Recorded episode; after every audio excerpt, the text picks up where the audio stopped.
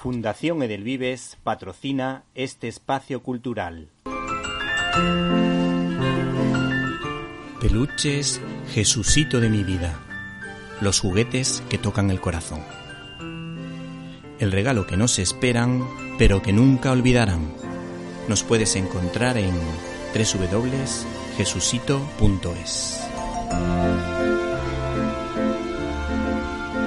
Emilio Salgari es uno de esos escritores con los que de una u otra manera nos hemos cruzado todos los aficionados a la lectura. Su obra más conocida es sin dudarlo Sandokan, que tuvo su correspondiente adaptación televisiva, y hay quien ha visto algún paralelismo entre este héroe y el unificador de Italia, Garibaldi.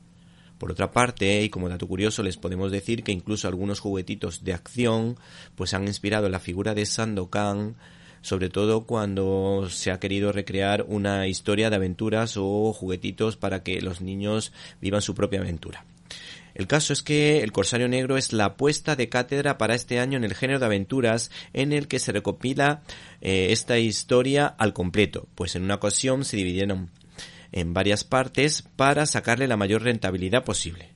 Este prolífico autor escribía a un ritmo endiablado y a pesar de todo, sus tramas se seguían con facilidad y da muestras desde luego de su ingenio, pues este hombre escribía más bien para sobrevivir y tenía mucha presión, con lo que tampoco podía contar tramas muy elaboradas. Por otra parte, aunque se pueda pensar lo contrario, las historias fluyen a un ritmo pausado, pues en este caso sus descripciones son minuciosas y su cadencia es lenta e incluso en los combates y en sus argumentos, pues de luego, como siempre, este corsario pues muestra su mirada de venganza que no es tan feroz como parece.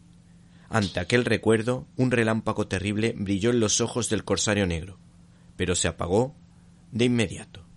Y por otra parte también hay que decir que se deja llevar por la leyenda negra. No obstante, la nobleza de este señor, de este héroe, queda patente, nunca mejor dicho, eh, cuando hablamos de corsarios, pues todos recordamos el término mm, del que viene, de patente de corso, y también por eso decíamos lo de que la nobleza queda patente al reconocer el valor de sus rivales españoles que estaban dispuestos a dejarse matar antes que rendirse. A los valientes se les perdona la vida.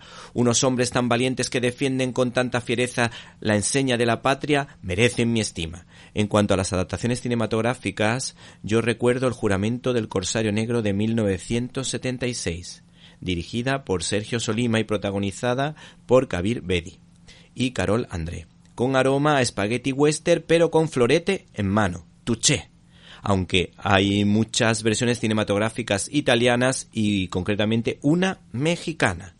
La anécdota más simpática de este escritor italiano es que recomendaba en sus escritos leer las novelas de un tal Guido Altieri, que en realidad era uno de sus seudónimos preferidos.